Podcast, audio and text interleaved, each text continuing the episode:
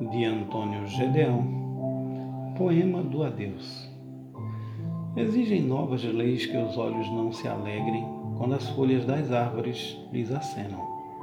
Quando o lagarto ao sol, o erótico pescoço erecto e circulante, como um radar, transforma as ondas mansas em lúbricas tensões. Não mais murmúrios de água nem aromas de pinhos que os ouvidos antigos recolhiam e os narizes auriam sequiosos como exaustores de fumos.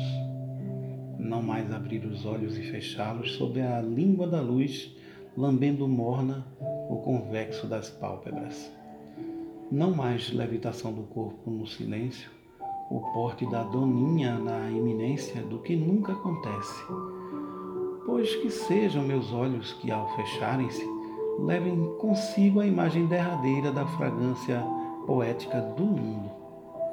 Que em meu rosto bafeje o último hálito das magas transparências inventadas. Que nele roce a última das aves de benévolas asas estendidas que em construídos céus nos redimiram da frágil condição de ser humano. Que as últimas mensagens dos emissores piratas, clandestinos augures no fundo dos cristais, no pistilo das flores, nas escamas dos peixes, encontrem meus ouvidos. Que a terra me seja leve